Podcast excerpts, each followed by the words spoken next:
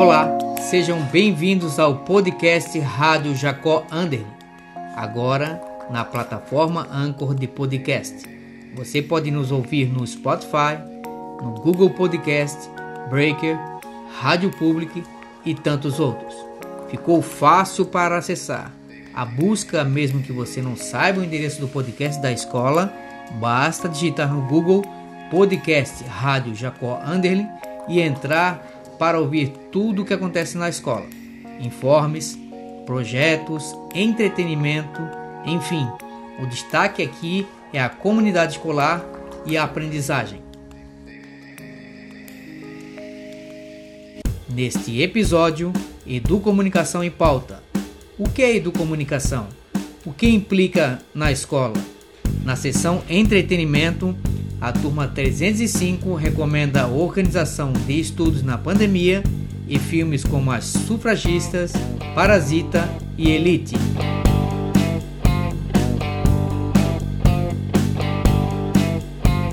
Educomunicação é o uso das mídias como celular, computador, câmeras, gravadores de áudio para aprendizagem na escola. O uso desses recursos como perfil formativo dos estudantes e professores conduz a uma comunicação mais eficiente em prol da aprendizagem e aquisição do conhecimento.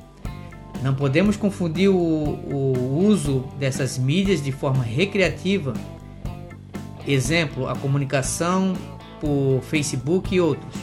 As redes sociais podem vir a ser uma ferramenta educomunicativa se o objetivo estiver atrelado à aprendizagem e à comunicação. Por outro lado, reconhecer que as redes sociais mais usadas no mundo, Instagram, WhatsApp e Facebook, possam ser sim nosso ponto de partida para aprendizagem através de uma cultura já consolidada no meio, a cybercultura. É sempre interessante pensar a cultura escolar e que é, essa cultura não está isolada de outras culturas. A origem social, o contexto do estudante importa muito na definição do uso dessas ferramentas educomunicativas. Fazê-los pensar conteúdos, temáticas e conceitos de várias áreas do conhecimento através do, da produção de podcast, vídeos, blogs, aplicativos e jogos pode aproximar o contexto do estudante, o conhecimento do estudante, com o conhecimento científico, se bem implementado pelo professor. Essa é a importância da educomunicação na escola. Olá, me chamo Camila Chaves Pacheco, da turma 305, da Escola de Acandelli, do período vespertino. Bom, nesses dias de quarentena, pode até ser difícil de nós ficarmos em casa, não é? Mas se vamos ver, sempre há algo em nossas vidas que podemos melhorar, acrescentar, tirar aperfeiçoar, mudar. Mas eu decidi aperfeiçoar nos estudos, então estou estudando mais para poder aprender e também estudando para as provas do Enem e do vestibular. Mesmo eu sabendo que a qualquer momento podem cancelar por conta do coronavírus, pois são provas que geram muita aglomeração de pessoas mas isso não me impede de querer aprender mais. Então, estou estudando quatro horas do meu dia para fazer atividades propostas pelos professores da minha escola e duas horas por dia do, para o Enem e para o vestibular, como o cursinho do pré-vestibular da UFSC. Pelo site, a cada dia eles colocam um módulo diferente para podermos estudar. Bom, lá eles têm o conteúdo em vídeo e também escrito. Você pode imprimir ou pode assistir o vídeo. Assim, tem duas opções para poder aprender todos os dias. O conteúdo é diferente para estudar. Então, com isso, consigo me dedicar muito mais para alcançar meu objetivo, que é poder cursar a fisioterapia Bom, esse meu entretenimento todo que eu falei para vocês está relacionado ao conceito de poder, que significa ser capaz. É uma palavra que pode ser aplicada em diversas definições e áreas. Bom, para o sociólogo alemão Max Weber, poder é uma imposição da vontade de uma pessoa ou instituição sobre os indivíduos. Essa imposição é direta, é deliberada e poder ter aceitação como força de ordem ou não.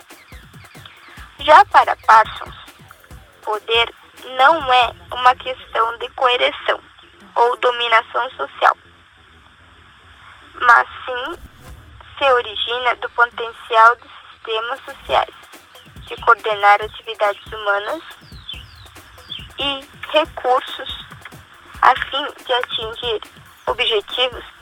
Então, se eu me dedicar e estudar e me esforçar, vou conseguir alcançar o meu. Eu sou Joaquim, da turma 305, e faço dupla com Caio. E vou explicar um filme chamado As Sufragistas. Bom, o filme trata do movimento sufragista na Inglaterra do início do século XX. O movimento sufragista lutava pelo direito ao voto feminino, pois as mulheres eram impedidas de exercer a política, votando ou sendo votadas. Após anos de manifestações pacíficas, reivindicando o direito ao voto sem serem atendidas, as mulheres participantes do movimento começam uma campanha de desobediência civil, sempre criticadas por homens da política, que afirmavam que as mulheres não possuíam equilíbrio mental para a política. As participantes deste movimento foram mulheres do proletariado e da alta sociedade. O filme também mostra a exploração laboral das mulheres e as relações conflituosas e de subordinação em suas próprias casas, além dos abusos verbais e psicológicos. Acima de tudo, o movimento sufragista buscava a liberdade além da possibilidade de mudança de um ambiente que oprimia fortemente as mulheres, consideradas indignas de tratamento humano. Agora o Caio relacionará a temática desse filme com questões políticas.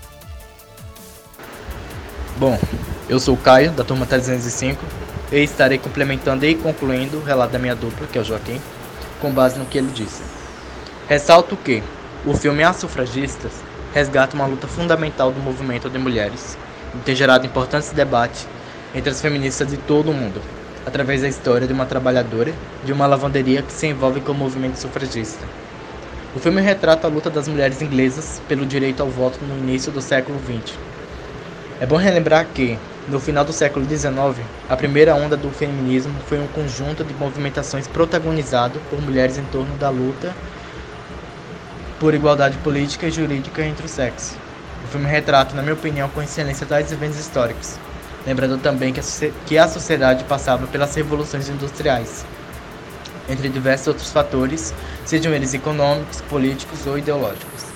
Enfim, o filme deixa explicitamente bem a questão de uma sociedade patriarcal, em que o homem possui total poder, impondo sua vontade em determinado indivíduo, gênero, grupo social e ou sociedade, baseada em seu machismo. É notável também a questão do capitalismo, sistema econômico baseado em propriedades privadas, livre concorrência, existência de classes sociais, etc. Então, concluo que o filme fez um grande acerto pois ele retrata este importante marco da história de luta das mulheres através da narrativa das experiências de uma jovem trabalhadora, que é a protagonista do filme.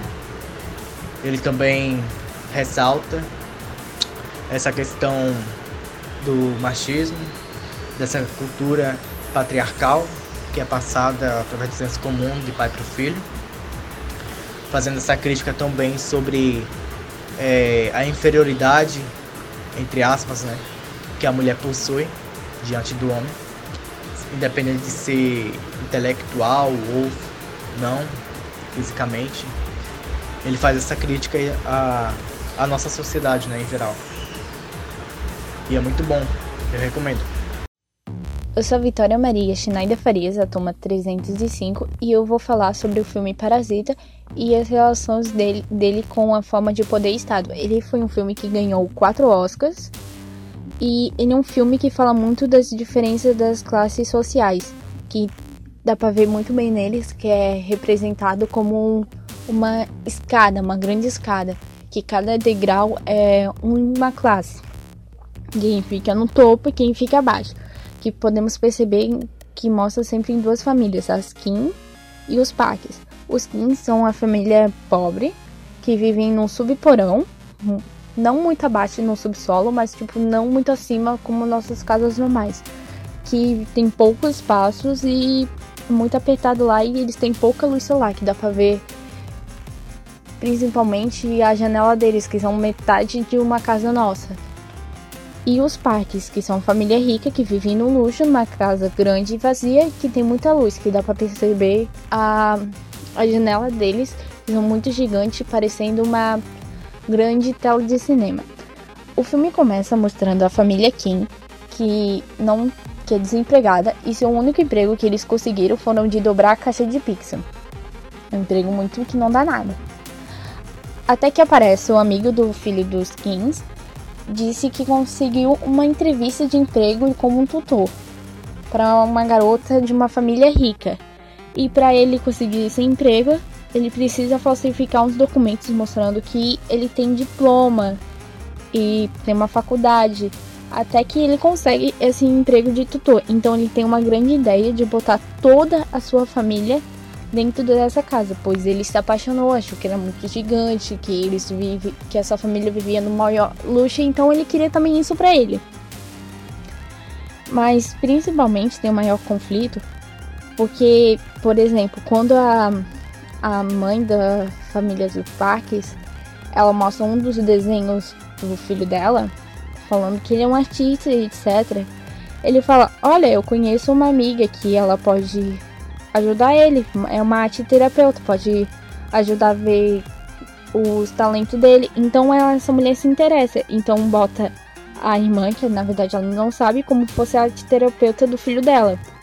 E ela fala que o filho é tem um trauma infantil e ele é muito imperativo, que dá pra ver pelos traços que ele, que ele bota no, nos desenhos, as expressões.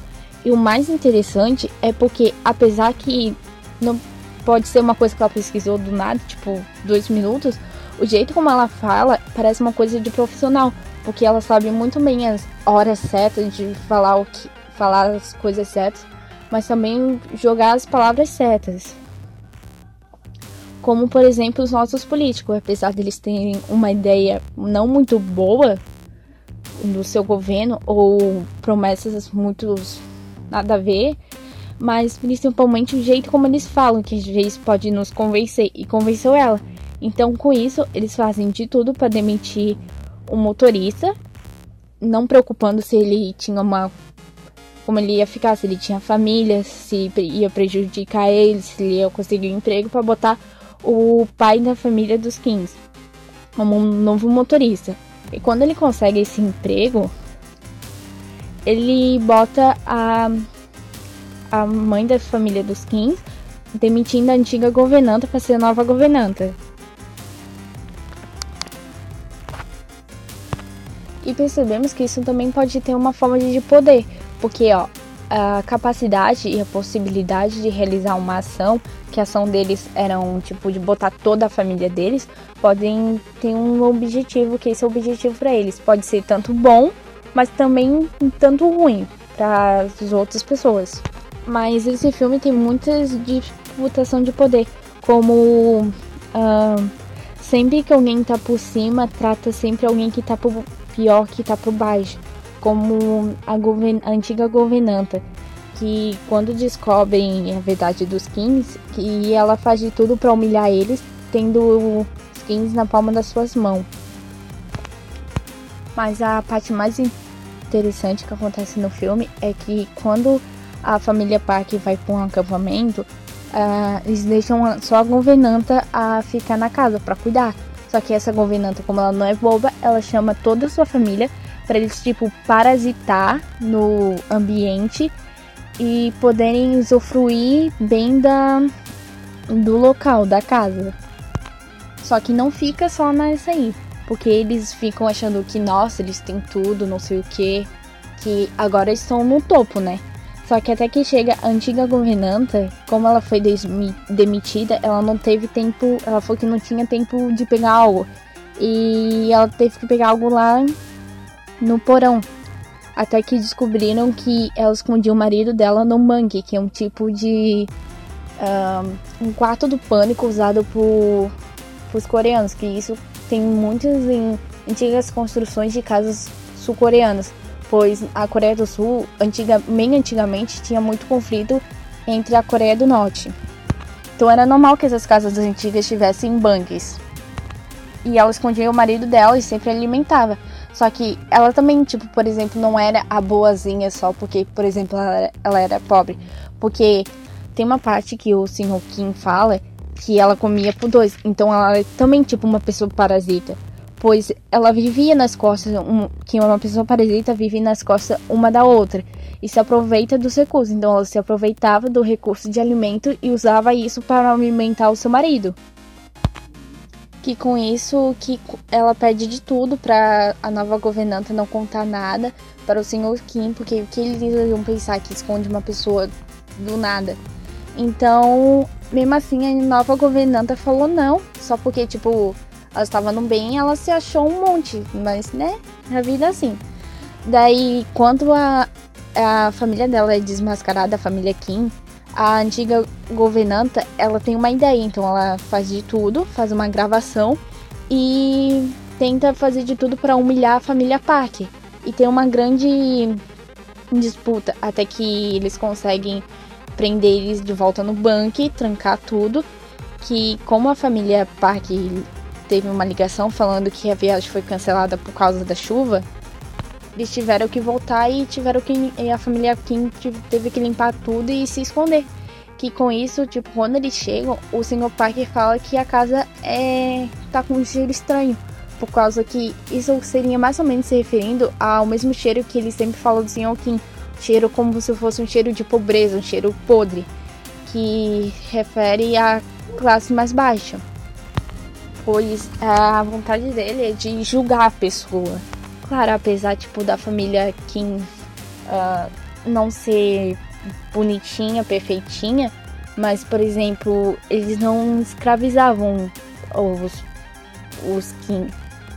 A família Park, às vezes, de ser bonitinha, perfeitinha, eles não escravizavam os Kings. Eles, tipo, pagavam super bem até. E, por exemplo, se tivesse fazer hora extra, também pagariam. Então, um, o trabalho, tipo, era um bem de boa. Só que com isso, como eles foram, tiveram que voltar por causa da chuva, a o pessoal da família Kim teve que voltar para suas casas, que tem uma grande metáfora das escadas, que apesar de estar para cima, eles estão para baixo de volta. Que com isso aconteceu uma grande enchente que eles perderam tudo e tiveram que ir para um abrigo. E nesse abrigo, mesmo perdendo tudo, eles tinham que acordar cedo porque no dia seguinte eles tinham que ir trabalhar, porque se não trabalhassem, ninguém pagaria as contas deles. Meu nome é Luísa. Meu nome é Júlia Cardoso e somos a turma 305. É, nós iremos falar sobre uma série chamada Elite, que é uma série de televisão espanhola que estreou no dia 5 de outubro de 2018, através da Netflix. A série consiste na história de três jovens amigos chamados Samuel, que mora com o seu irmão chamado Nano, recém-saído da prisão, Nádia, uma menina que mora com seu irmão chamado Omar, seus dois pais, uma família muçulmana de classe baixa, e Christian, melhor amigo de Samuel que recebem bolsas de estudos de uma construtora depois de um colapso sofrido na escola anterior devido a obras mal feitas. Sua nova escola é Las Encinas, um instituto de prestígio na Espanha, onde as pessoas da elite enviam seus filhos para estudar. No Las Encinas, os três conhecem os ricos irmãos Marina e Guzmán, cujo pai controla a construtora culpada pelo colapso do telhado e de sua antiga escola. A namorada casual de Guzmán, Lucrécia, e o filho da diretora, Ander. O irmão de Samuel, recém-saído da prisão, Nano, e a irmã de Nádia, Omar, logo também se envolvem no choque de estilos de vida, ressentimentos, inveja e atração sexual. O choque entre os menos favorecidos e aqueles que têm tudo acaba gerando muitas brigas e discussões. Então, a relação que a gente viu entre a série e o tema abordado aconteceu em um episódio em que a Lucrécia, que é filha de pais muito ricos e influentes, que sempre foi considerada a melhor aluna da turma, é, percebe que seu posto está sendo ameaçado por Nádia, uma nova aluna bolsista, filha de pais muçulmanos e de baixa renda. Nessa escola, o melhor aluno da turma ganha um troféu e uma bolsa em uma das melhores faculdades da Califórnia. Lucrécia não precisava disso, ela tinha condições de pagar a faculdade e tudo o que ela quisesse, mas ela queria ser sempre a melhor, sem se importar se alguém precisava mais que ela. Vendo a sua citação, Lucrécia usa de seu poder para chantagear o professor. Ela exige que ele abaixe a nota de sua colega, Nádia, e em troca ela conseguiria a adoção que ele e sua mulher esperavam há tantos anos. Podemos enxergar então o professor como Estado, porque ele sempre quer garantir a igualdade a todos, independente de dinheiro, status e de onde a pessoa veio. É, achamos que o poder e Estado não está ligado só ao governo e à população. Pensamos que isso pode ser aplicado também a qualquer coisa que imponha o seu poder e importância sobre outros menos favorecidos. Esse foi o nosso trabalho relacionando o tema Poder e Estado que vimos nas aulas de Sociologia com a série Elite.